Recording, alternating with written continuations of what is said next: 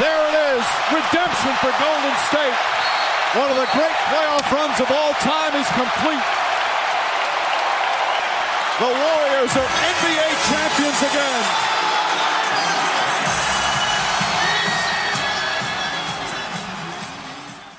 Ja, da haben wir es. Die NBA-Saison ist leider vorbei, hat einen verdienten und absolut würdigen Champion gefunden, würde ich sagen. Mein Name ist Dirk Funk. Herzlich willkommen zu der 126. Episode ins Gesicht von Staudemeyer. Mit in der Leitung, um mit mir natürlich dieses Spiel 5 ein bisschen zu diskutieren und zu reden, ein paar Eindrücke zu geben und vor allen Dingen natürlich auch die Golden State Warriors zu Recht zu feiern. Arne Tegen, wie geht's dir? Ja, ich bin ein menschliches Airhorn, wenn man so will, von meinen Emotionen. Bin vollkommen zerscheppert. Da kommen wir gleich drauf, warum das so ist, weil ich mir das Spiel live reingezogen habe. Ich habe direkt wieder Gänsehaut bekommen, als du die, ja, die letzten Sekunden des Spiels oder die Zeremonie da reingeworfen hast. Was soll ich sagen, wie soll es mir gehen? Ich bin maximal hyped, also absolut auf der Spitze meiner emotionalen Leistungsfähigkeit, wenn man so will. Es war der perfekte Abend für mich von A bis Z.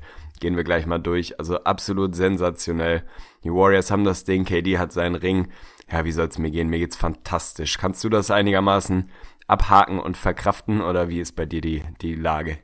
Ich bin richtig pisst, also muss man mal dazu sagen. Also wie gesagt, ich würdige, dass der Titel absolut verdient nach Golden State geht, einfach zum besseren Team, was über fünf Spiele im Großen und Ganzen die bessere Leistung gezeigt hat. Warum ich so pisst bin und warum dieses Spiel fünf einfach letztendlich auch sehr ärgerlich war, da kommen wir einfach ein kleines bisschen später drauf. Ich habe das Spiel heute Morgen im Real Life geguckt, habe ich ja schon angekündigt. War eine schöne Sache, aber ja, die Stimmung ist relativ schnell gekippt, sagen wir mal. Also, also zweites Viertel werden wir später drüber sprechen, aber dann erzähl du doch, glaube ich mal, von deinem dann dann doch bestimmt einer spektakulären Nacht, oder? Ach du liebe Güte, das hört sich ja gar nicht gut an. Wir werden das gleich in aller Ruhe sezieren, wo deine schlechte Laune herkommt. Ja, ich muss ein bisschen den Gegenpol geben. Mir geht's wundervoll. Es war eine sehr, sehr anstrengende Nacht. Es war eine harte Nacht. Ein massives Shoutout an Krüger natürlich. Ihr habt's, glaube ich, mitbekommen. Ich habe es ja im Vorfeld in Episode 125 gesagt, dass wir vorhaben, uns das Ding live reinzuziehen. Wir haben es tatsächlich gemacht, wir haben es geschafft, wir haben es durchgezogen, wurden belohnt hinten raus. Das finde ich erstmal ganz schön, weil das doch ein ziemlicher Struggle ist, sich dann nachts um drei irgendwie noch wach zu halten und unter der Woche durch die Gegend zu schleppen. Aber es war eine absolute Sensation. Der gute Konrad ist abends bei mir rangerauscht, haben ein bisschen, ja, vorgeglüht, wenn man so will, haben uns die Zeit vertrieben, haben ein bisschen selber an der Konsole gesessen, ein bisschen gedaddelt und sind dann irgendwann gen, ich weiß gar nicht, wann wir los sind, 1 Uhr, glaube ich, sind wir los, in Richtung Mo's Bar. Ich weiß nicht, ob die Hamburger unter uns das kennen. Ich kannte es vorher nicht, hatte aber irgendwie in diesem Internet rausgefunden, dass die offenbar bereit sind, tatsächlich nachts die Tore zu öffnen und das Spiel zu zeigen. Hatte so ein bisschen Angst, dass da tatsächlich irgendwie am Ende gar keiner ist. War ich mir auch nicht ganz sicher, habe irgendwie 25 Mal versucht da anzurufen, ist nie jemand rangegangen. War alles irgendwie so ein bisschen seltsam, aber die hatten ja, vor ein paar Tagen irgendwie ihr Programm für Juni als Facebook-Bild gepostet. Da stand drauf, dass sie es zeigen. Also dachten wir, versuchen wir einfach mal unser Glück. Haben uns noch ein Kaltgetränk mitgenommen, uns auf den Weg dahin gemacht und sind dann ein bisschen spät, weil wir uns noch verfahren haben, um, ich weiß es nicht, halb drei, glaube ich, in Richtung des Ladens gestolpert. Wirklich seelenleere Straßen, kein Mensch da. Sind irgendwie durchs, ja, durchs nächtliche Hamburg getaumelt, wenn man so will und hatten eigentlich schon fast die Hoffnung aufgegeben, dass der Laden tatsächlich aufhat, weil da wirklich niemand mehr wach war. Aus der Ferne konntest du dann so ein bisschen Licht sehen und wir dachten, geil, wir haben tatsächlich eine Chance, dass das Ding auf ist machen die Tür auf, gehen rein. Du siehst von dem einzigen Menschen in diesem Laden, der der Besitzer war, wie sich dann später herausgestellt hat, nur so ein resigniertes Gesicht im Sinne von, Jungs, das ist nicht euer Ernst. Ich wollte gerade diesen Laden zumachen und jetzt kommt ihr zwei Lappen hier reingelatscht und wegen euch beiden muss ich jetzt hier auflassen. Also mehr oder weniger den Gesichtsausdruck hat er vermittelt. So war es dann am Anfang tatsächlich auch.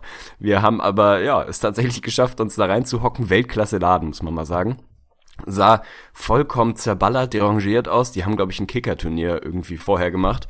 Und Aufräumen war, glaube ich, irgendwie noch nicht auf dem Tagesplan. Er hatte noch nicht so unbedingt Bock drauf, offensichtlich. Der Besitzer, sensationeller Typ. Also ganz ehrlich, Most Bar muss ich nachher noch auf Facebook bewerten. Einfach ein überragender Laden. Das war wirklich, das war A+. Man konnte drin rauchen. Das Bier war günstig. Der Wirt hat sich einfach zu dir gesetzt und saß da mit dir rum. So richtig urig, wie das sich, ja, wie sich das in Hamburg im Prinzip gehört. Sensationell. Also das, das war so ein bisschen das Setting für uns. Wir ja, haben uns dann um halb drei da hingesetzt, haben uns noch ein Kaltgetränk bestellt und so ein bisschen ja, gehofft und gewartet, ob denn tatsächlich vielleicht noch jemand kommt irgendwie oder ob wir dann tatsächlich die Einzigen bleiben. Ja, wir sind dann die Einzigen geblieben, nicht weiter überraschend. Aber der Wirt hat sich dann zu uns gesetzt und wir haben dann schön zu dritt Basketball geguckt. Er hatte Spaß, also wir waren dann echt eine, eine eingeschweißte Fangemeinschaft. Er hatte, glaube ich, dann, also bei ihm ist das sehr schnell gekippt, von diesem anfänglichen, Jungs, um drei Uhr, ich will einfach ins Bett, es ist Montag, bis, mein Gott, ich liebe euch, geil, dass wir zusammen Basketball gucken. Also, es war eine absolute Sensation. Ja gut, also bis darauf, dass man rauchen konnte, das war für, wäre für mich das Ausschlusskriterium, glaube ich, gewesen. Hört sich da sehr stabil an. Und auf jeden Fall muss da ein Shoutout rausgehen an den Besitzer. Aber dann erzähl doch direkt mal, also hatte der so ein kleines bisschen was mit der NBA am Hut? Also wusste er überhaupt, was da jetzt gerade passiert und, und wie hat sich das, ist er auf euren Bandwagon mit aufgesprungen und war dann für die Golden State Warriors oder wie verlief das? Ja, war tatsächlich ganz spannend. Also er war Anfang Mitte 50, habe ich glaube ich schon gesagt, war jetzt kein die-hard NBA-Fan, aber kannte sich absolut aus. Also er wusste um das Setting, er wusste, worum es geht. Die Bar gibt's seit elf Jahren, hat er glaube ich erzählt. Sie haben auf jeden Fall 2011 damals die Nowitzki Championship da schon geschaut und da ist das wohl so ein bisschen groß geworden, dass sich das ein bisschen etabliert hat, dass er dann auch nachts irgendwie US-Sport dort zeigt. Und damals hat er irgendwie erzählt, beim, beim ersten Spiel der Final 211 waren sie irgendwie zu zehnt in dem Laden und dann hat sich das wohl mehr oder weniger durch ja, durch so Mund-zu-Mund-Propaganda irgendwie jedes Spiel verdoppelt. Am Ende des Tages waren sie wohl beim Closeout Game 6 oder was das war, irgendwie 120 Leute, hat er erzählt. Boah, und wenn man Wahnsinn. den Laden kennt, ja, wenn man den Laden kennt, 120 Leute sind circa 70 zu viel für den Laden rein von der Größe. Also das muss eine geile Party gewesen sein. Und dann hat sich das wohl irgendwie so etabliert. Er hat erzählt, dass bei, ich glaube, Game 3 war das jetzt dieser Serie. Da waren wohl auch irgendwie 25, 30 Leute dort. Game 4 war dann keiner da, irgendwie relativ seltsamerweise. Er hatte mit ein paar Leuten gerechnet, irgendwie gestern Nacht, aber ich weiß nicht, ob es dann doch der Montag war oder ob es irgendwie für die meisten die Dramaturgie der Serie dann irgendwie da so ein bisschen ja, die Ambition rausgenommen hat, sich Montag nachts um drei in eine Bar zu setzen. Aber es war, es war absolut sensationell. Er hat ja mit uns mitgeroutet, einfach weil weil er, glaube ich, uns gerne mochte und wir beide für die Warriors waren, hat er sich da so ein bisschen mit angeschlossen, aber der war eigentlich relativ äh, ja, relativ neutral, wenn man so will, und kannte sich tatsächlich aus. Also es war ganz schön. Es war nicht so dieses oberflächliche, ja, was man manchmal so hat von Leuten, die das übertragen und dann irgendwie versuchen, so ein bisschen da am Puls der Zeit zu bleiben, sondern hatte Ahnung, guckt seit vielen, vielen Jahren die NBA und absoluter Fun Fact, sorry, jetzt muss ich aufstoßen, die erste große Geschichte. Der Mann kennt den Vater von Steve Kerr. Ich habe vergessen, er hat uns Oha. erzählt, woher. Die kommen irgendwie aus dem gleichen Ort oder irgendwie so. Muss ich Conny noch mal fragen, ob der das besser aufgenommen hat. da war ich irgendwie nicht mehr ganz, also ich war nicht mehr ganz aufnahmefähig, weil er das während des Spiels im ersten Viertel irgendwie erzählt hat und ich immer nur dachte, ja, ja, ist interessant, aber jetzt hier Basketball. Ähm, aber war irgendwie eine, eine sehr interessante Geschichte. Also kannte den Vater von Steve Kerr war auf jeden Fall ein sensationeller Typ und optisch, nur damit man sich das vorstellen kann, sah ein bisschen aus wie der, oh Gott, wie hieß er noch? Hier, Game of Thrones, der, der, der mit den langen Haaren, der Hund? Hund? Greyhound? Wie der Hound, der? ja. Hm. Ja, so, so ähnlich sah der Mann aus. Sensationell. Extrem stabil, ja, was soll man dazu sagen? Die Story musst du definitiv noch auflösen. Aber was war das denn eigentlich? War das denn The Zone oder wie, wie konntet ihr das überhaupt gucken? Nee, nee, nee. Nee, der hatte da tatsächlich League Pass und hat vorher auch schon, vorher haben wir weiß ich nicht, die, die letzte halbe Stunde vor dem Spiel haben wir ein bisschen Wrestling geguckt und was der nicht alles übertragen hat. Der hatte irgendwie einen Laptop, zwei Fernseher mit allem unterschiedlichen Anschlüssen. Es liefen irgendwie acht Sachen parallel. Er kannte sich mit allem aus. Also das ist, glaube ich, einfach so ein, so ein Typ, der sich für alles interessiert, das dann für seine Leute da irgendwie zeigt und sich freut, wenn Leute Bock haben, rumzukommen, das bei ihnen zu schauen.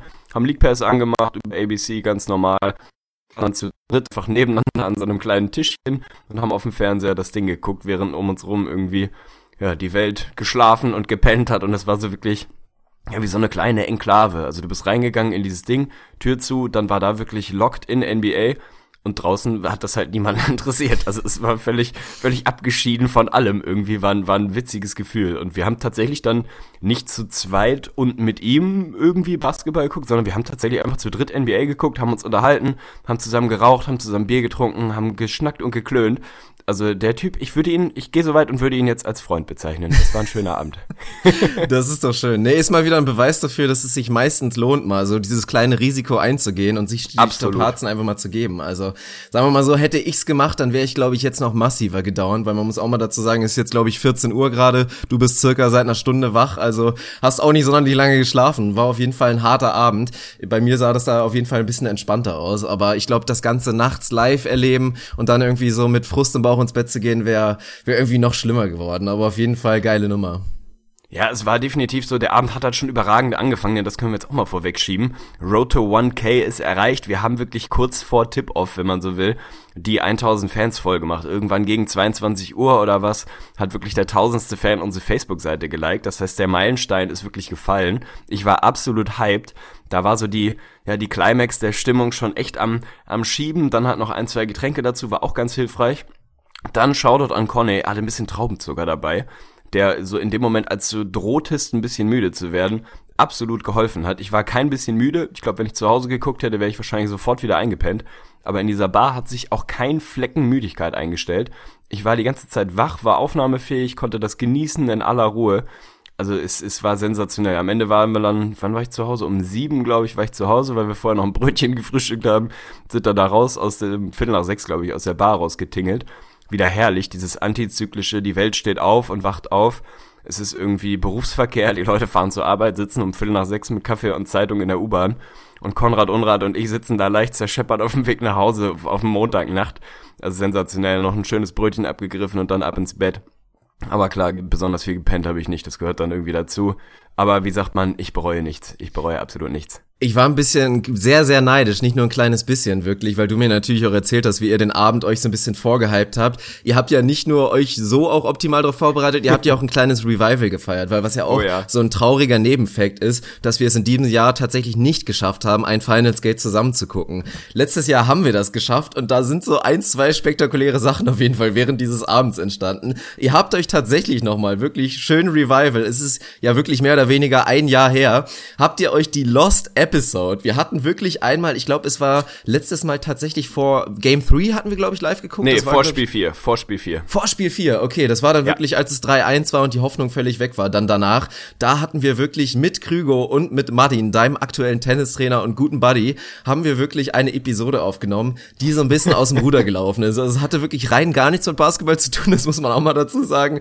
Und am Ende, ich fand sie eigentlich gar nicht so schlimm, hast du dann wirklich Final Verdict gesagt, okay, diese Episode können wir auf gar keinen Fall raushauen. Und sie ist für immer wirklich in die Jagdgründe zurückgegangen. Danach, wirklich nach dem Spiel oder ich glaube, nee, mittendrin, in der Halbzeit ist ja auch noch dieser legendäre Livestream, den man inzwischen zum Glück nicht mehr im Internet finden kann, auch entstanden. Also das war ein glorreicher Abend und ich bin sehr neidisch, dass ich da nicht auch mit euch den Abend ein bisschen Revue passieren konnte.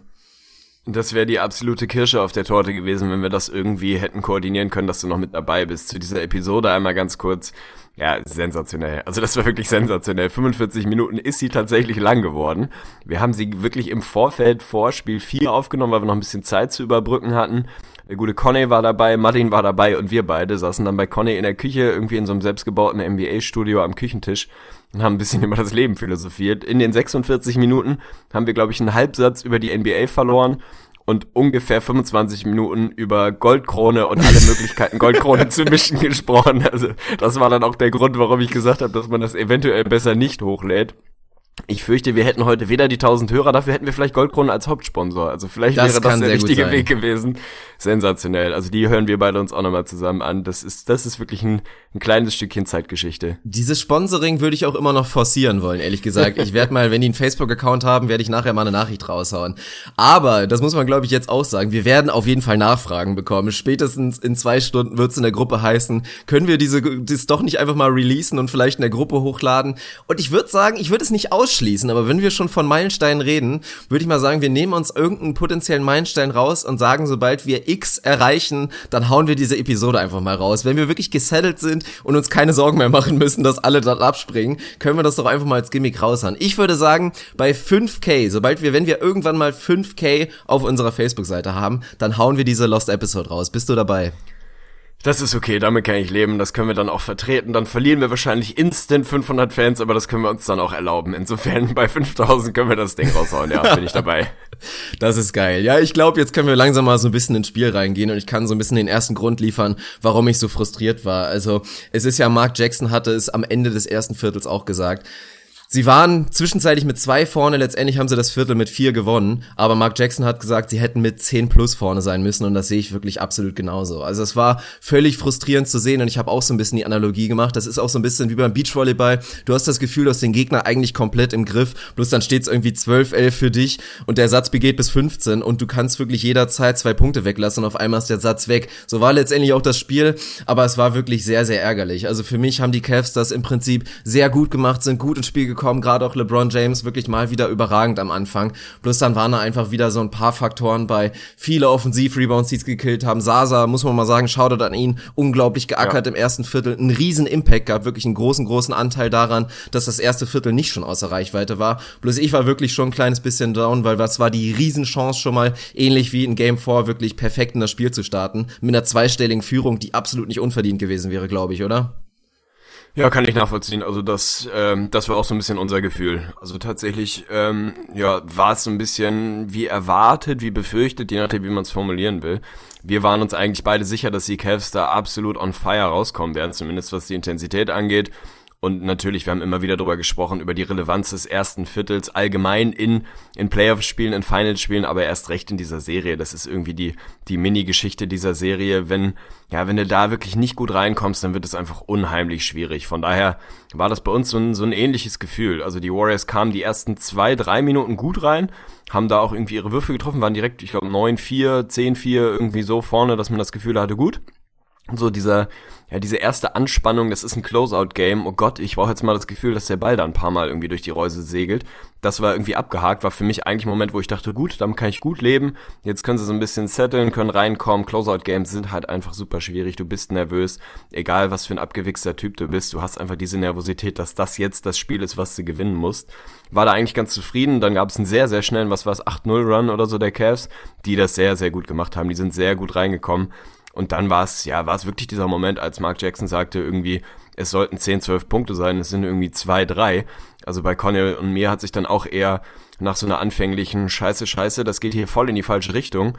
Äh, nach so einer Stimmung hat sich relativ schnell tatsächlich eher so dies, ey, wir machen echt kein gutes Spiel, so insgesamt sind nur vier hinten. Das sieht eigentlich nicht so verkehrt aus. Jetzt müssen wir halt irgendwie schauen, dass wir dranbleiben, dass wir den Rückstand irgendwie nicht zu groß werden lassen. Das hat ja auch Steve Kerr danach gesagt. Sie waren da nicht so scharf, nicht so gut, nicht so, ja, nicht so gut drin im Spiel. Die Cavs sahen da sehr gut aus und sie haben es halt geschafft, den Rückstand irgendwie bei maximal sechs, sieben, acht Punkten vielleicht mal zu halten. Und das war, ich will jetzt nicht sagen der Schlüssel, aber das war absolut so ein Moment, wenn die Cavs da direkt mit 10, 12 weggehen. Alter Schwede, dann will ich auch erstmal sehen, dass die Warriors das Ding zu Hause noch umdrehen. Also da war ich erstmal echt ja, froh tatsächlich und, und beruhigt, dass da dann am Ende irgendwie minus vier nach dem ersten Viertel steht. Das war kein Viertel, was irgendwie vier Punkte Differenz hatte. Das war eigentlich ein zweistelliges Ding, absolut. Ja, aus Warriors Sicht lief das, glaube ich, noch relativ ideal am Ende des ersten Viertels. Gerade wenn man bedenkt, Clay Thompson musste ja sehr früh wegen Foul Trouble, hatte sein zweites Foul bekommen auf die Bank. Kevin Durant musste danach auch wirklich verfrüht auf die Bank. Und das war eigentlich genau der Moment, wo ich dann hier auch mit dem Matti saß und wir uns natürlich dachten, so, dieses Lineup nur mit Curry und wirklich Bankspielern, das musst du melken. Da musst du jetzt wirklich den Vorsprung rausholen. Und das haben sie nicht geschafft. Das lag zum Teil daran, dass die Warriors einfach gut gegengehalten haben. Das lag dann zum anderen Teil daran, dass die Cavs wirklich auch dumme Fehler gemacht haben. Dann am Ende des ersten Viertels ging es ja schon los, wie es dann auch im zweiten Viertel wirklich oft der Fall war. Zu viele dumme, leichte Fouls. Also die Warriors immer wieder wirklich leichte Möglichkeiten gehabt, dadurch einfach, dass sie dann auch immer früh im Bonus waren, immer wieder an die Linie gegangen und haben es so einfach nicht geschafft. Dann hat meiner Meinung nach auch Tyron Lue zumindest eine diskussionswürdige Entscheidung getroffen. Kyrie Irving, glaube ich, mit noch vier Minuten zu spielen auf die Bank geschickt. Der selber ja. hat darauf sehr, sehr säuerlich reagiert. Also hat ihm überhaupt nicht gefallen. Fand ich ehrlich gesagt auch fragwürdig. Klar, die Taktik dahinter war irgendwie, dass du dann Kyrie erstmal Rest geben kannst und dann irgendwie LeBron kurz auf die Bank lassen kannst und dann ist Kyrie wieder fit. Aber habe ich nicht ganz verstanden. Also meiner Meinung nach wäre das wirklich die Möglichkeit gewesen, okay, wir schicken jetzt unser bestes Lineup wirklich rauf und versuchen die jetzt einfach brutal zu outscoren. Dafür hat er sich nicht entschieden. Ist so ein bisschen die Frage, ob das im Nachhinein vielleicht hätte was ändern können. Ja, das wirst du jetzt natürlich irgendwie nicht, nicht abschließend beantworten können, aber ich war da tatsächlich auch, ja, ich würde mal sagen, überrascht. Also das wäre wirklich so ein Moment gewesen, Clay mit Foul Trouble draußen, KD mit Foul Trouble draußen, da irgendwie schauen, dass du wirklich versuchst, so viel wie möglich rauszupressen, wie es die Warriors andersrum immer wieder versucht haben, wenn LeBron halt mal seine 90 Sekunden oder was auf der Bank saß, dann wirklich voll aufs Gas zu treten und das so gut es geht, wie du richtig sagst, irgendwie zu melken. Weiß ich nicht, ob das irgendwie, ob es im Nachhinein die falsche Entscheidung war Das ist immer ein bisschen schwer zu sagen. Ich fand es auf jeden Fall auch, auch ein Stück weit seltsam irgendwie, dass er da nicht versucht hat, das wirklich gerade auswärts früh im Spiel irgendwie auszupressen, dir da 10, 11, 12 Punkte Vorsprung zu holen und dann irgendwie zu schauen, dass du ihm nochmal hier und da ein, zwei Minuten geben kannst. Fand ich ein bisschen früh. Dann kam halt dieser, ja, dieser Ultra-Run der Warriors, der einfach wahnsinnig schnell ging. Was waren es am Ende? 22 zu 2 oder so ähnlich? Ja, unfassbar. Irgendwie so das, das absolut entscheidende zweite Viertel als dann sehr, sehr viel ging, als die Cavs ein paar Fehler gemacht haben, als bei den Warriors endlich mal so ein bisschen Rhythmus reinkam, als sie ein bisschen in die Transition gekommen sind, als KD seinen Wurf getroffen hat. Da ist es dann wirklich sehr, sehr schnell gekippt im Prinzip. Dann waren sie da auf einmal statt minus acht waren sie auf einmal, was waren sie vorne, irgendwie zweistellig vorne mehr oder weniger, wo man eigentlich auch nicht so ganz wusste, wie schnell ist denn das jetzt hier eigentlich passiert. Ja, und dann kam eigentlich schon wieder der, der nächste Downer, dass sie das dann wieder haben sich so ein bisschen nehmen lassen. Wie hast du denn erstmal diesen, diesen 22-2-Run gesehen? Also war das das erste Mal, dass du da irgendwie die Schaufel ins Gesicht gekriegt hast und du dachtest, oh, oh, jetzt geht uns das Ding total weg? Oder wie hast du die, ja, dieses episch kritische zweite Viertel wahrgenommen? Ja, natürlich. Es war eine absolute Vollkatastrophe. Also defensiv wie offensiv. Erstmal offensiv für, dafür, da kann man auch schon wieder zu Tyron Lue gucken. Meiner Meinung nach wirklich da auch zu spät reagiert und einfach was geändert. Viel zu lange wirklich das Lineup mit, mit Tristan Thompson und Kevin Love zusammengespielt, was einfach gar nicht funktioniert hat. Der Court, also der Court wirkte wirklich eng ohne Ende. Also da ging ja wirklich gar nichts. Haben's LeBron extrem schwer gemacht, auch wieder ein, zwei Turnover da produziert. Der hat es einfach nicht leicht. Kyrie hat dann, dann war natürlich eigentlich die Lösung, okay, wir geben Kyrie den Ball und er macht einfach, bloß der konnte dann in dem Moment auch nicht liefern. Und dann, dann kam da einfach gar nichts. Später ist JR ja wirklich nochmal heiß gelaufen und hat da teilweise sensationelle Würfe getroffen, aber in der Phase wirklich ab, offensiv absolute Verzweiflung. Und dann kam der defensive Punkt damit zu. Und da muss man sagen, muss ich leider auch jetzt anfangen, LeBron James in die Kritik reinzunehmen. Ich glaube, du hast das noch gar nicht gesehen, eben gerade kurz bevor wir wirklich mit der Aufnahme angefangen haben, habe ich noch ein kurzes Video bei Facebook hochgeladen auf unserer Mainpage ins Gesicht von Staudemeyer, wirklich uns so ein bisschen die die defensiven Lowlights von LeBron James mal zusammengeschnitten, weil was ich eigenartig fand, und das war auch schon im zweiten Viertel eklatant, und da muss man dann natürlich, Thema, wirklich war er müde, war er kaputt, muss man drüber reden, weil es schon zu dem Zeitpunkt schon der Fall war, er wirkte wirklich unglaublich passiv. Also man kann ihm da natürlich nicht alleine den Vorwurf machen, aber um diese Warriors zu schlagen, hätte es halt diese unmenschliche, übermenschliche Leistung gebraucht, offensiv wie defensiv. Er hat offensiv wieder eine sehr gute Partie gemacht, am Ende durch die, vor allen Dingen die Garbage Time, als das Spiel eigentlich schon entschieden war, hat er seine Stats nochmal ein bisschen da gepusht und nochmal so ein bisschen, ja, aufgepolstert. Wirkt, also war nicht ganz so gut, wie es vielleicht im Boxscore wirkt, aber defensiv hat er da wirklich nicht den Job gemacht, den es gebraucht hätte, da halt wirklich auch der Anker zu sein, Rip Protection zu liefern. Es gab zwei Szenen wirklich, Andre Iguodala läuft jeweils frei mhm. auf den Korb zu und statt irgendwie zu versuchen, wieder einen schönen, wie man es von LeBron kennt, einen Block da zu holen, wie er es mal bei Thiago Splitter damals gemacht hat oder was auch immer, dann blieb er da einfach kleben und hat Andre Iguodala machen lassen. Einmal war es, weil er relativ alle auch kurz davor war, Foul Trouble zu bekommen. Da wollte er das Foul sich nicht holen. Nachvollziehbar, aber dann vor allen Dingen in der zweiten Szene, als er dann einfach Draymond Green weiter komplett sinnlos ausboxt, war schon sehr eigenartig. Und da gab es viele weitere Szenen. Wie gesagt, das Video könnt ihr euch auf Facebook reinziehen. Fand ich extrem eigenartig. Da wäre er natürlich echt gefordert geworden, weil ich hatte ein Gefühl, dass er da wirklich im zweiten Viertel anfing, disengaged zu sein, auch ein bisschen frustriert zu sein. Und das ist auf jeden Fall auch abgefärbt auf seine Mitspieler. Klar, wenn LeBron James nicht voll da ist, nicht voll vorangeht, wer soll's machen bei den Cavaliers? Da ist Kyrie Irving dann auch nicht der Typ für, um da wirklich der emotionale Leader zu sein. Muss ich mir tatsächlich nochmal genauer angucken. Seine Körpersprache habe ich eigentlich nicht als irgendwie disengaged oder nicht hundertprozentig locked in wahrgenommen, aber wie gesagt, habe ich auch nicht, nicht en Detail drauf geachtet, weil ich einfach ganz froh war, dass dieser Run zugunsten der Warriors kam. Die beiden Szenen mit Iggy fand ich schon auch interessant, also ist einem natürlich sofort aufgefallen, weil das irgendwie so ein typisches Ding war, wo er normalerweise, wo er hochgeht, wo er zumindest versucht, ihn zu blocken. Von mir aus faul ihn halt und schickt halt Iggy an die Linie. Der ist jetzt auch keine absolute Koryphäe da, aber ihn da irgendwie wirklich zweimal durchlaufen zu lassen und das Ding stopfen zu lassen. Wobei mal übrigens Shoutout an Andre Iguodala, ey, das war ja, ja MJ-Isk, der eine Dank, meine Fresse, als er den da durchgestreckt fast von der Freiwurflinie reinstopft. Da dachte ich, oh Junge, Junge, was springst du denn jetzt schon ab? Und dann stopft er das Ding da rein. Sensationeller Moment. Aber stimmt schon, da war er so ein bisschen, ja, ich, mir fällt nicht das richtige Adjektiv dazu ein. Ich hatte ihn eigentlich nicht als, als richtig platt da schon, schon in der Wahrnehmung. Es mag sein, dass Müdigkeit da irgendwie ein Faktor war. Hat halt auch jetzt wieder 46 Minuten gespielt. Also kann natürlich ein Grund gewesen sein. Er war auf jeden Fall nicht so, er hat sich da nicht, nicht mit allem, was er hat, reingeschmissen, wie man das normalerweise kennt. Und klar, wenn, wenn LeBron defensiv kein sehr, sehr gutes Spiel macht, dann wird das mit diesem Lineup einfach schwierig gegen die Warriors. Also der Run sicher irgendwo vorentscheidend. Ich habe jetzt äh, nach dem Spiel nochmal zufällig auf Twitter den Stat gesehen. In den letzten drei Jahren, wenn die Warriors mit 15 Pluspunkten führen, was sie zu dem Zeitpunkt auch gemacht haben, da waren sie glaube ich 17 vorne, sind sie 183 und 2 in 185 Spielen. Also im Normalfall verlieren sie so ein Spiel auf gar keinen Fall. Ich hatte trotzdem nicht das Gefühl, zumal ich den Stat nicht, nicht in der Form so eklatant parat hatte, dass das Ding schon durch ist, weil, wie du richtig sagst, J.R. Smith auf einmal wieder so eine Out-of-Body-Experience hat, Würfe getroffen hat, die du einfach nicht treffen darfst. Ganz ehrlich, da stehen sieben aus acht Dreier drin. Von den acht Dreiern waren wirklich fünf mit sechs Händen im Gesicht, off-balance oder kurz hinter der Mittellinie, late in the shot clock. Junge, Junge, was der da alles reingeschmissen hat. Also da hat er wirklich die, ja, die Cavs mehr oder weniger am Leben und in der Partie gehalten. So, das ist zur Halbzeit, was waren es dann, elf oder was? Nachdem es kurz vorher irgendwie 17, 18 waren. Also das war für mich anti-Climax-mäßig nochmal so ein Moment, wo ich dachte, ja, so gut das erste Viertel am Ende mit minus vier ausgegangen ist, hätten die Warriors dann eigentlich da schon zur Halbzeit fast wieder deutlicher vorne sein können, wenn nicht JR da zwei so eine Dinger reinschweißt. Also das war so ein emotionales Auf und Ab. Ich werde schon wieder, ich krieg schon wieder Puls, meine Güte.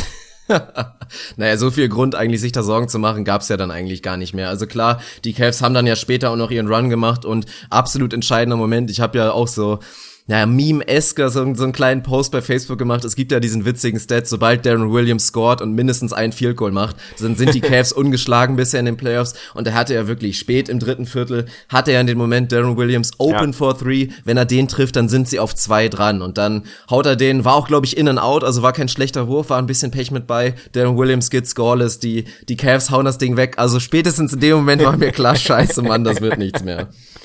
Ja, das ist natürlich irgendwie so ein mit zwei bis drei zwinkernden Augen gemeinter Fun Fact, aber tatsächlich, das war, will jetzt nicht sagen Schlüsselmoment, aber das war so ein Moment, wo ich dachte, oh, das gut, dass der mal nicht reinfällt. Ja, der hat schön einmal reingeguckt. Ich erinnere mich tatsächlich an den Wurf in and out und bounce dann irgendwie raus. War ich ganz froh, weil wenn das Ding nochmal auf zwei rangeht, sie haben es ja wirklich geschafft, das nochmal auf fünf, relativ lange, fünf, sechs Punkte irgendwie so zu halten. Dann sind die Warriors immer wieder ein bisschen weggegangen, haben die Cavs sofort wieder antworten können. Also das war dann so das, ja, das, das Ding, dass das Teil dann irgendwie mit fünf, sechs Punkten ins vierte Viertel ging und mal wieder die Frage war, jetzt kommt absolute Crunch-Time, wie reagieren die Warriors, wie spielen sie es hinten raus, wie spielen die Cavs, wir hatten vor der Serie thematisiert, dass wir eigentlich beide tatsächlich die Cavs in diesen absolut engen Situationen ein Stückchen vorne sehen, das hat sich über die Serie jetzt nicht unbedingt rauskristallisiert, eher im Gegenteil, ist dann wieder mal die Frage, woran lag's? Ist es dann, ist es dann die Müdigkeit? LeBron, ich habe es gesagt, wieder 46 Minuten gespielt. Das ist einfach knüppelhart da hatten sie dann am Ende nicht mehr genug, um den Warriors irgendwie ja Paroli zu bieten, die das auch hinten raus, muss ich ehrlicherweise sagen, einfach super stark gespielt haben. Also da hätte man auch definitiv mal Nervenflattern sehen können. Das habe ich so nicht wahrgenommen. Für mich hat Stephen Curry, ich will nicht sagen under the radar, weil die Statline schon stark ist, ein brutal gutes Spiel gemacht. Der wirklich mit dem Double Team unfassbar gut umgegangen ist, hatte halt früh im Spiel ein paar richtig dumme Turnover wie die Warriors insgesamt aber im Verlaufe des Spiels fand ich wahnsinnig gute Entscheidungen getroffen, gute Pässe aus dem Double Team gespielt. Ich weiß nicht, wie oft wir das, ja, das Signature Play gesehen haben. Curry wird getrappt, wird gedoubled, spielt den Pass raus, einen vernünftigen Pass, ohne den Turnover zu spielen, auf entweder Draymond oder KD und dann spielen sie halt ihr Downhill 4 gegen 3 Spiel super souverän raus. Dann gibt's in der Regel den Lob, Iggy schmeißt das Teil rein oder wer auch immer da gerade noch war. Das haben sie wahnsinnig gut gespielt. Also gut reagiert auf das Trappen. Stephen Curry für mich sau, sau starkes Spiel. Auf jeden Fall, ganz klar. Also muss man jetzt ja auch letztendlich über die ganze Serie sagen. Er hatte sein, sein Down-Game wirklich in dem Loss, aber jetzt abgesehen davon, dass Kevin Durant natürlich absolut verdient und mit großem Abstand Finals MVP geworden ist, außer man fängt an, drüber zu diskutieren, dass LeBron James es theoretisch auch hätte sein können, aber bei einer 4-1-Niederlage selbstverständlich nicht, hat Curry dennoch eine gute Leistung gezeigt. Aber das ist eigentlich auch ein gutes Stichwort mit dem Trappen. Für mich auch absolut unerklärlich, nicht annähernd so gespielt, wie sie es in Spiel 4 gemacht ja. haben. Erstmal viel zu wenig und dann auch nicht mit letzter Konsequenz. Also viel viel zu oft hat man entweder gar keinen Trap gesehen, hat man es Curry viel zu leicht gemacht oder halt so einen ganz, ganz soft ausgeführten Trap. Einfach nicht, nicht fully engaged. So wie ich es bei LeBron kritisiere, kannst du es zum ganzen Team machen. Und wenn du dann wirklich so eine halbherzige Trap-Situation da forcierst, dann ist Stephen Curry selbstverständlich gut genug, um da den richtigen Pass draus zu spielen. Dann hast du komplette Überzahl und dann sind die Warriors einfach als Team viel zu gut, um das zu bestrafen. Das war, das war völlig eigenartig und wenn man dann nochmal Thema Adjustments geht auf den Warriors, muss man natürlich drüber sprechen. Das, was natürlich der Riesen Riesenfaktor war im letzten Spiel, war der Vorteil von draußen, war dieses Three-Point-Differential von mehr als 30 Punkten, waren fast 40 Punkte, hattest du mich ja korrigiert, ich glaube 39, 39 Punkte ja. mehr, genau. Und das war in diesem Spiel natürlich gar nicht mehr der Fall. Hatten nur elf Makes, haben letztendlich prozentual den Dreier ganz gut getroffen, wobei das natürlich trügt, weil JR so unfassbar heiß war. Elf Makes nur in diesem Spiel, aber haben vor allen Dingen 20 Dreier weniger genommen als in Spiel 4. Also wirklich die Warriors bewusst drauf geachtet, ihn da den Dreier wegzunehmen. Und ich habe es ja gesagt, also über weite Phasen hatte man wirklich das Gefühl, dass der Court so unfassbar eng war und der Ballhändler wirklich die ärmste Sau war. Also das war wirklich ein bisschen schwierig. Und um noch mal ein ganz kleines bisschen auf meine LeBron-Kritik so ein bisschen einzugehen, können, glaube ich, viele jetzt falsch verstehen. Also ich will da wirklich gar nicht zu sagen, dass das jetzt an LeBron lag oder er jetzt schuld ist oder das einen Beigeschmack lässt. Aber ich hatte einfach zu selten diesen Fall. Es gab Momente, es gab wirklich ein paar Phasen, da saßen wir hier und dann so, okay, LeBron, jetzt ist er wieder locked in, God Mode incoming und so weiter. Aber das hatte man über, es waren halt immer nur so kurze Phasen. Und dann hatte ich zumindest das Gefühl, dass er nicht komplett immer da war. Und das ist aber natürlich, denke ich mal, einfach, ja, Erschöpfung geschuldet. Also du hast es wieder gesagt, 46 Minuten. Es ist eine unmenschliche Aufgabe, sagen wir immer wieder, vorne komplett da zu sein, dann hinten der Defensivanker zu sein. Es ist letztendlich einfach nicht machbar und er hatte, was das angeht, dann einfach auch wieder zu wenig Unterstützung, muss man sagen. Da guckt man zu den Big Men, Tristan Thompson, boah, ich hab, also ich hätte kotzen können zwischenzeitlich. Defensiv erstmal, also was das Rebounding angeht, hat er sich da wieder die Butter vom Brot nehmen lassen von Sasa, hat sich wirklich dominieren lassen komplett im ersten Viertel und rein offensiv hat er da ähnlich wie Festes Esili wirklich komplett schön mit der Butter vorher da hantiert, komplette Butterfinger, drei, viermal wirklich da den Pass da durch die Hände flitschen lassen, also völlig zum Kotzen. Dann hattest du ein Minus-Game von Kevin Love und dann gehst du halt weiter. Sieben Punkte von der Bank, dann reicht's halt nicht. Ja, kann ich schon nachvollziehen. Also ich glaube, bei LeBron hat man es dann, lass es spät im dritten Viertel oder was ge gewesen sein, da habe ich auch mit Conny drüber geredet, als wir das gesehen haben. Da war so innerhalb von fünf Sekunden wurde einmal LeBron auf der Bank und einmal KD auf der Bank eingeblendet. Und da hast du den Unterschied gesehen. LeBron war wirklich vollkommen offen, der hat geschwitzt wie der erste Mensch, war am Pumpen, am Atmen, hat irgendwie versucht, ja, so ein bisschen, ein bisschen seinen Puls runterzufahren, ein bisschen Ruhe in seinen Körper zu kriegen, ruhig zu atmen. Und KD sah aus, als hätte er heute noch gar keinen Sport gemacht, wäre gerade aufgestanden, hat ein Käffchen getrunken. Da waren dann einfach mehr Körner hinten raus. Das hast du dann natürlich irgendwo gemerkt.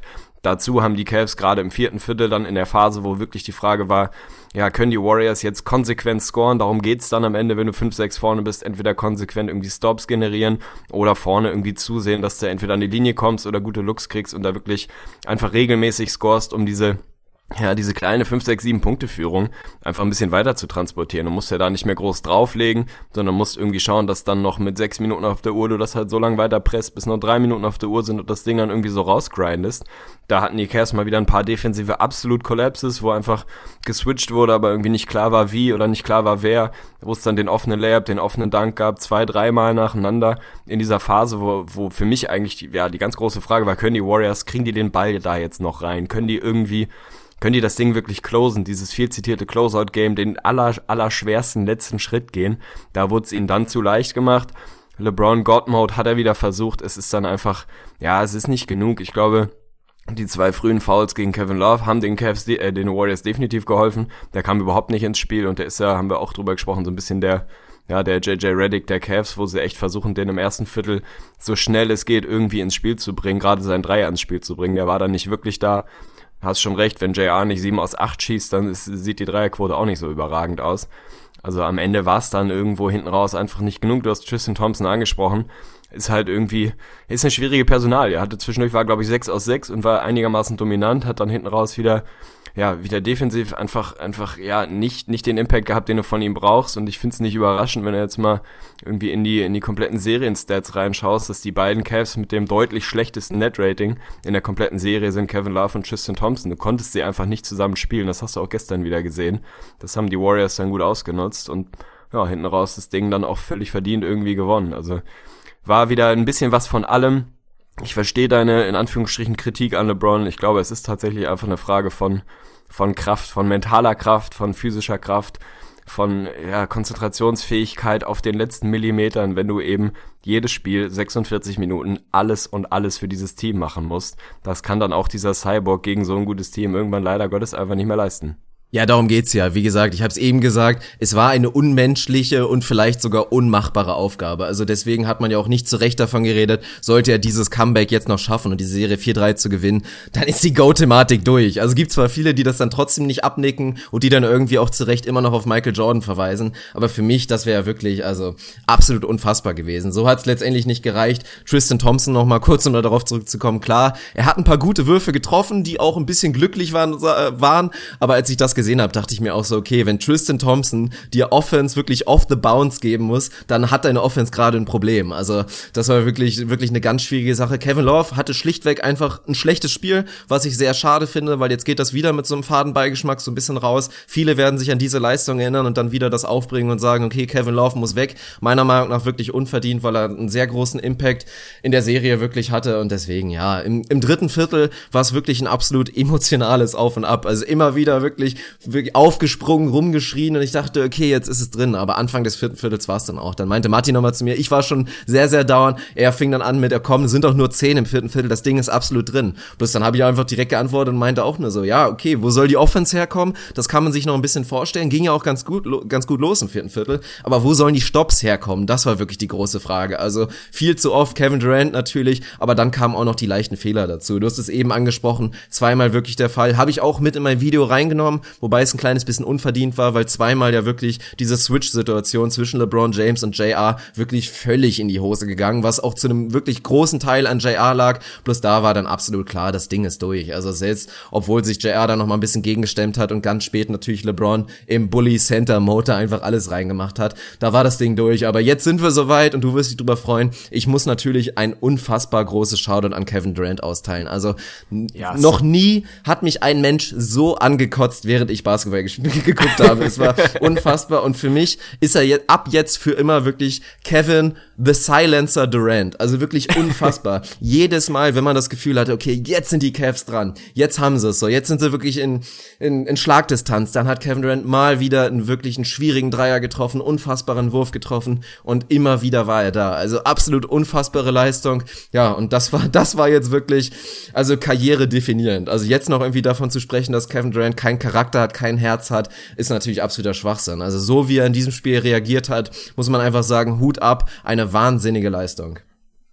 Oh, meine Gänsehaut geht bis zum Bauchnabel tatsächlich. Ja, was soll ich sagen? Ein, ein sensationelles Spiel, eine sensationelle Serie von Kevin Durant. Wenn man in die Serienstats reinguckt, das ist einfach unfassbar. Gestern das Ding ja, 14 aus 20 stehen da am Ende, das hätte noch besser ausgesehen, wenn er hinten raus nicht noch irgendwie zwei, drei blöde Würf Würfe genommen hätte. Am Ende gibt er dir über die Serie einfach mal 35 Punkte und das mit abartigen Quoten. 55% aus dem Feld, 47 von draußen, 93 von der Linie. Also unfassbare Serie von Kevin Durant. Career Defining ist, glaube ich, tatsächlich ganz, ganz treffend. Also der hat einfach Cojones, Cojones gezeigt. Natürlich hat er ein unglaublich gutes Team um sich rum. Aber das war tatsächlich, The Silencer finde ich eigentlich ganz, ganz treffend. Sie haben dann halt das gemacht, hinten raus, die Warriors, was sie lange, lange nicht gemacht haben. ist die große Frage, wollten sie es nicht? Wollten sie sich das wirklich für die absolut kritischen Momente irgendwie aufsparen, in Anführungsstrichen, wollten sie das nicht so früh zeigen, nicht, nicht das zeigen, von dem wir alle vor der Saison geredet haben. Das 1 und 3, Stephen Curry, Kevin Durant, Pick and Roll, was sie gestern, glaube ich, so oft gespielt haben, wie gefühlt in der ganzen Saison vorher noch nicht. Das ist einfach der ultimative Cheatcode. Das ist das ultimative Play. Das ist aktuell außerhalb von vielleicht einer LeBron Isolation Post-Up-Situation das Play der NBA. Das ist einfach nicht zu verteidigen. Das kannst du im Normalfall nicht verteidigen. Sie haben es dann spät hinten raus ein paar Mal gemacht und KD hat einfach auch Würfe getroffen. Boah, also wir, ich saß wirklich mit offenem Mund da.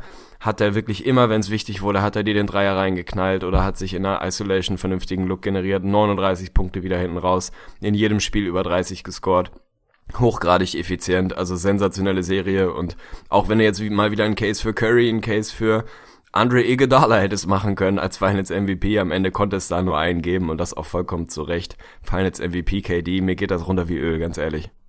Ja, man hat's gesehen und letztendlich muss man einfach sagen, ja, sportlich ist genau das eingetreten, was ihm versprochen wurde und was er sich, glaube ich, auch erhofft hat. Wirklich in diesem Szenario mit diesen großartigen Spielern um sich herum und diesem großartigen System konnte er da wirklich absolut glänzen. Also man hat's in der Regular Season schon gesehen, aber was jetzt in den Finals abgelaufen ist, ganz klar. Das wäre definitiv anders gelaufen, wenn er nicht diesen Supporting Cast hatte und auch da jetzt wieder so weit zu gehen, zu sagen, er ist definitiv jetzt besser als LeBron James, ist natürlich auch wieder Schwachsinn. Wie gesagt, denkt einfach mal kurz um und stellt euch die Serie vor, wenn Kevin Durant und LeBron James den Platz tauschen. Natürlich war er jetzt so gut, weil er auch einfach gute Teammates hatte, aber dennoch muss man einfach den Hut wirklich ziehen und sagen, das war eine großartige Individualleistung.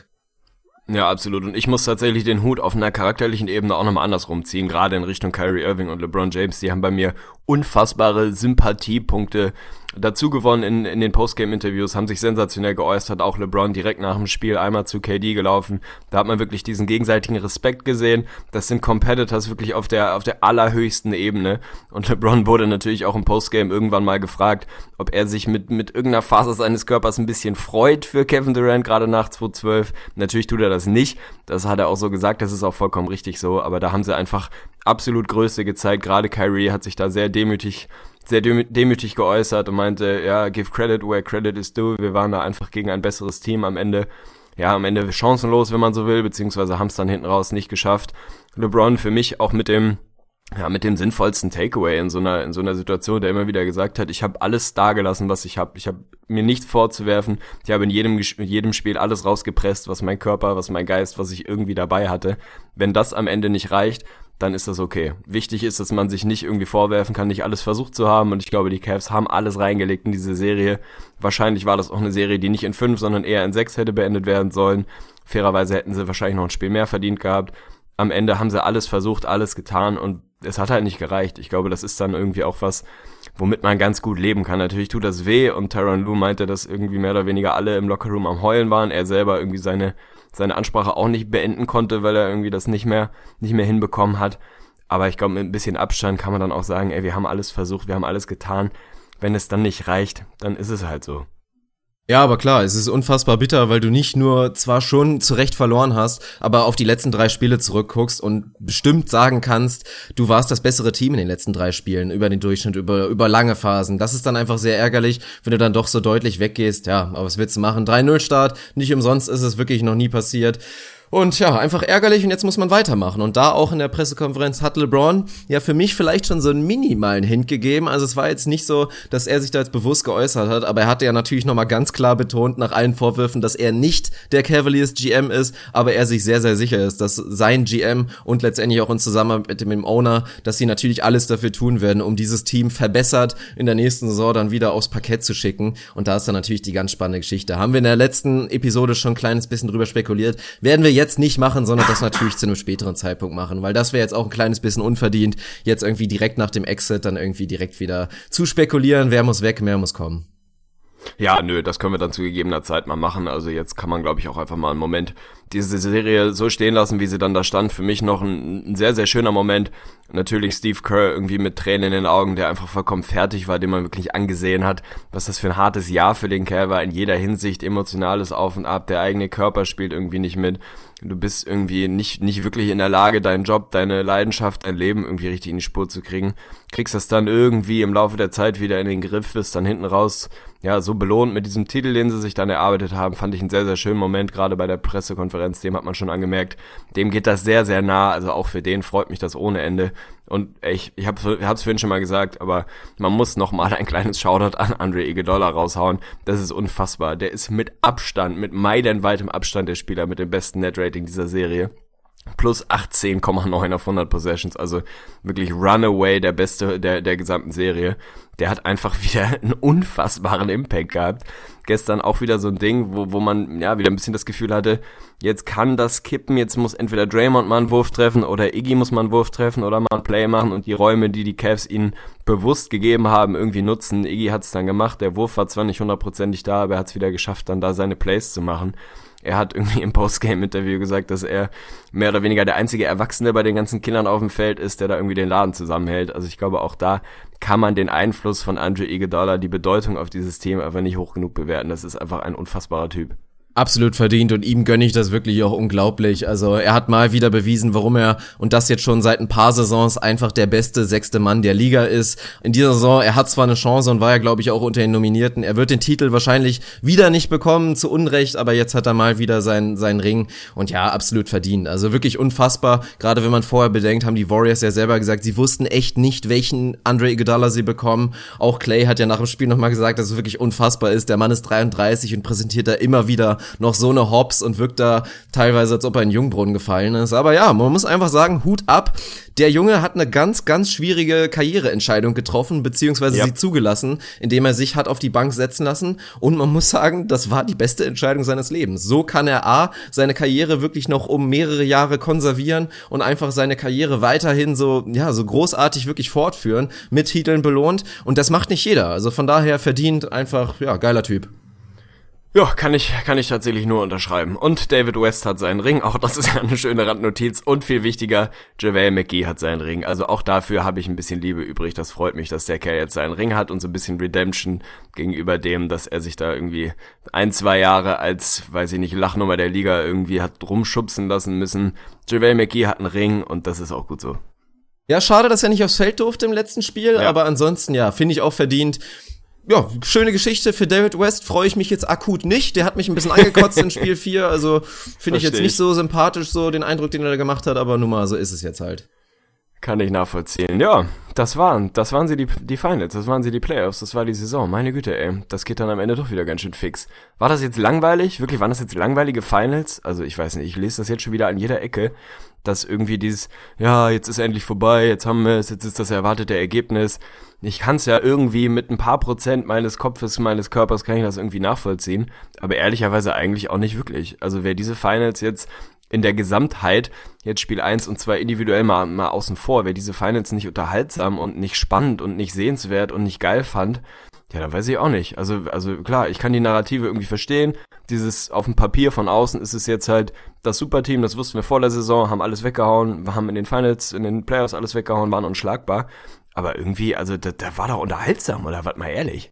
Ja, selbstverständlich. Also von langweilig kann man nicht reden. Klar, hätte ich mir eine Seven Game Series gesehen oder noch ein paar mehr Spiele. Ich habe es ja auch schon vorher mal gesagt. Ich hätte mir persönlich noch mal gewünscht, dass die Warriors noch mal so ein kleines bisschen mehr auf Herz und Nieren da wirklich geprüft werden. Also ja. klar, hatten Kevin Durant jetzt Eier gezeigt und die Warriors letztendlich als Team. Aber ich hätte mir wirklich noch ein bisschen mehr Prüfstein mit ein bisschen mehr Desperation wirklich zwei, drei oder drei, zwei Führung oder sei es drei, drei, wie sie dann wirklich reagieren. Also so war das für mich immer noch ein kleines bisschen zu sehr Comfort Zone, dass du wissen kannst, okay, selbst wenn wir diese Spiele verlieren, haben wir trotzdem noch zwei Chancen. Das finde ich persönlich ein bisschen also ärgerlich, weil ich es wirklich gerne gesehen hätte. Da wirklich zu 100% den Charakter dieser Mannschaft zu prüfen. Das ist jetzt meiner Meinung nach nicht unbedingt passiert in letzter Konsequenz, aber dennoch waren es schöne NBA Finals, die wirklich guten Basketball geliefert haben, geile Spiele geliefert haben. Die Playoffs insgesamt, wenn man sie insgesamt bewertet, waren schon relativ scheiße, das muss man einfach mal so ja. sagen, aber ich finde, ja. dass die NBA Finals doch ein bisschen entschädigt haben. Ja, bin ich dabei. Klar, die Playoffs in der Gesamtheit war, ja, war jetzt weniger spektakulär. Irgendwie eins, zwei ganz nette Serien gab's, aber irgendwie auch nicht wirklich, weil dann am Ende des Tages doch alles auf dieses Matchup hinauslief. Aber ich, ja, also wie gesagt, ich wiederhole mich da. Ich fand, wir haben das bekommen, was diese Saison verdient hat, was diese beiden Teams verdient haben und haben da auch eine sehr, sehr spannende Serie gesehen. Natürlich, in der perfekten Welt wünscht man sich noch ein bisschen mehr Adversity, noch ein bisschen engere Spiele, eine engere Serie, aber irgendwie eigentlich war es ja eine mehr oder weniger enge Serie. Die ersten beiden Dinger, wenn, sie, wenn du da halt irgendwie den Split holst, dann kann das eine super ekelhaft lange und ekelhaft schöne Serie werden. Auch so, also ich, ja, ich kann es irgendwo nachvollziehen, aber vielleicht werden die Warriors im nächsten Jahr oder in den nächsten Jahren noch ein bisschen mehr gefordert, denn auch das war natürlich so ein Thema nach ja, nach, nach Ende des Spiels, die werden jetzt eher besser werden. Also natürlich hast du Kevin Durant zu integrieren und das ist relativ simpel, weil der Typ der zweitbeste Basketballer der Welt ist vermutlich, weil der mehr oder weniger alles kann auf diesem Feld. Nichtsdestotrotz ist es das erste Jahr gewesen und auch das braucht Zeit, so jemanden da zu integrieren. Natürlich machen sie es dir alle relativ leicht, die können alle ohne den Ball spielen, die sind alle Shooter, die sind alle irgendwie Mannschaftsspieler, lassen gerne den Ball laufen. Im Postgame auch nochmal gesagt, es ist jetzt nicht davon auszugehen, dass die schlechter werden oder irgendwie ja, da, da ein bisschen den Fuß vom Gas nehmen. Natürlich ist es irgendwie immer schwierig, der Repeat oder ja, das zu wiederholen, was du jetzt geschafft hast, wieder zurück in die Finals zu kommen, dann wieder da zu sein. Aber normalerweise sollte dieses Team in den nächsten Jahren vermutlich noch besser werden und das ist ja irgendwie auch so ein bisschen, ein bisschen scary.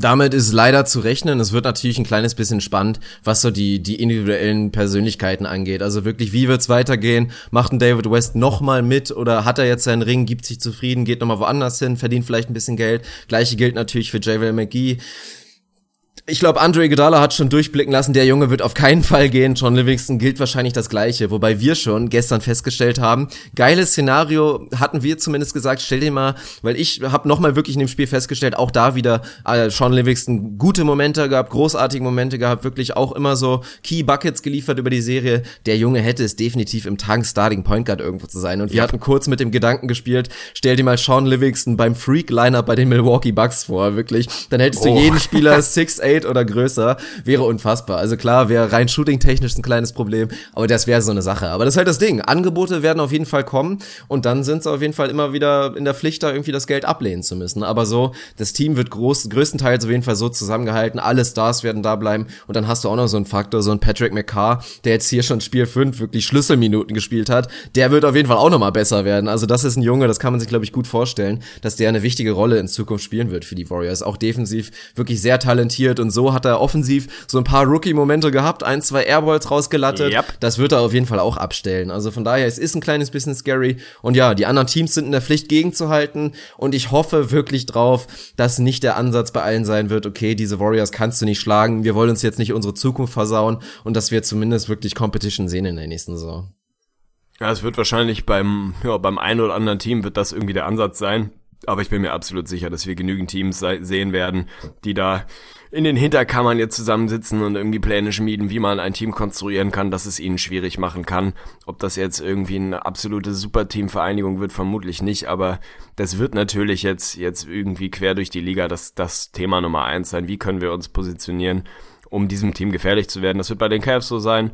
Da wird auch LeBron irgendwie seine Überlegungen mit reinwerfen, auch wenn der nicht der GM ist, wie er gesagt hat. Und das wird auch in zwei, drei anderen Teams irgendwie der Fall sein. Also ich befürchte jetzt nicht zwingend Langeweile in der Liga, das glaube ich nicht. Ich glaube, das ist ja auch was, ja, eine Narrative, die ganz schön sein kann, dass irgendwie mehr oder weniger die ganze Liga jetzt versucht, dieses Riesenteam, diesen absoluten Top-Favoriten irgendwie zu kitzeln und da so nah wie möglich ranzukommen. Und ewig weit waren die Cavs jetzt schon nicht weg mit ein, zwei richtigen, richtigen Ergänzungen und ein paar, ein paar Anpassungen, Optimierungen, wenn man so will, am Roster, dann sind die da auch wieder, wieder nicht weit weg davon. Also das ist, glaube ich, jetzt nicht so, dass man absolute Langeweile befürchten muss. Das wird schon geil die nächsten Jahre.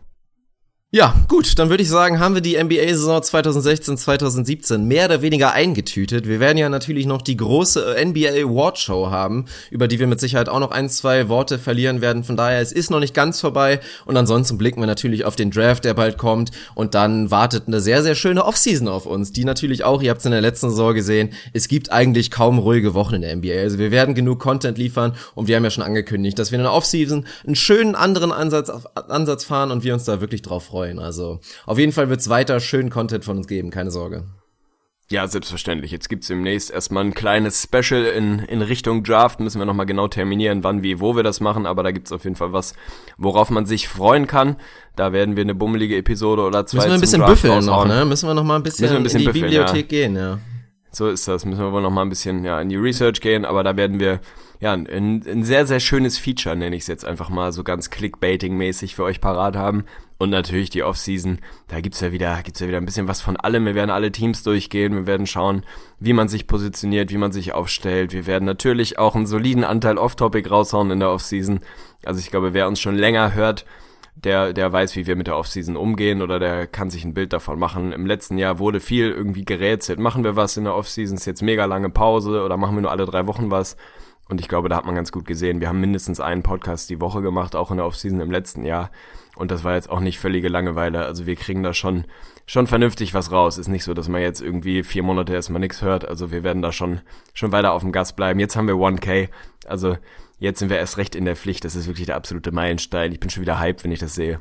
Ja, ich bin auf jeden Fall auch hyped. Ist ja sehr spannend zu sehen, hast du ja auch gesagt. Das hat mich damals sehr schockiert, dass unsere Hörerzahlen tatsächlich in der Offseason wieder besser geworden sind. Also, dass ja, mehr Leute ja. in der Offseason zugehört haben, als zum Beispiel zu den NBA Finals. Du hast es natürlich zu Recht so begründet. Wahrscheinlich ein, zwei Leute, die wirklich nur für ihr eigenes Team routen, sind in den Playoffs eventuell raus und interessieren sich gar nicht mehr sehr, sehr dafür. Von daher machen wir uns keine Sorgen und ansonsten, ja, muss man nochmal sagen, also wirklich einen riesen, riesen Shoutout an alle 1K, die uns da bei Facebook unterstützen, an alle Hörer, die wirklich regelmäßig dabei haben, wirklich alle, die bereit sind, uns da weiterzuhelfen, weil das ist natürlich auch ganz klar, in der Offseason wollen wir die Weichen weiter so stellen, dass wir die nächste Saison wieder noch ein bisschen besser angehen können. Ich glaube, alle, die wirklich von Anfang an dabei sind, haben gemerkt, in dieser Saison waren wir schon auf jeden Fall auf dem, auf einem anderen Level im Vergleich zu der Saison davor und wir wollen natürlich wieder das nächste Level erreichen. Also mit Support, mit Likes, mit wirklich Mund-zu-Mund-Propaganda, mit Teilen, was auch immer, mit vielleicht ein, zwei Euronen, die, Euronen, die ihr uns bei Patreon spenden könnt. Da unterstützt ihr uns wirklich in dem Maße, dass wir hier dieses Podcast-Projekt und allgemein dieses Projekt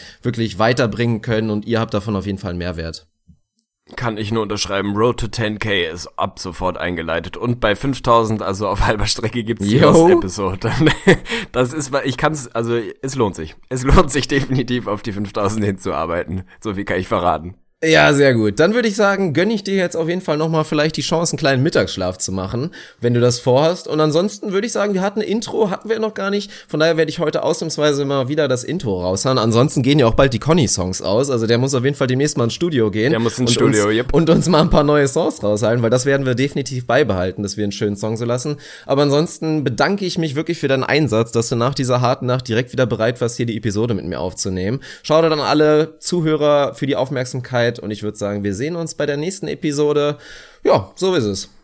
So ist es. Shoutout an der Vögli, Shoutout an Krügo, Shoutout an dich, Shoutout an mich, Shoutout an uns, an alle. Ich bin hyped, ich bin hyped. Bis bald. Skrrr. Buckle up for Kobe Bryant. Kobe Bryant just sucked the gravity out of the target set. I think this is going back to Joe Johnson. Four seconds left. Double overtime. Nets looking for the win. Johnson the step back.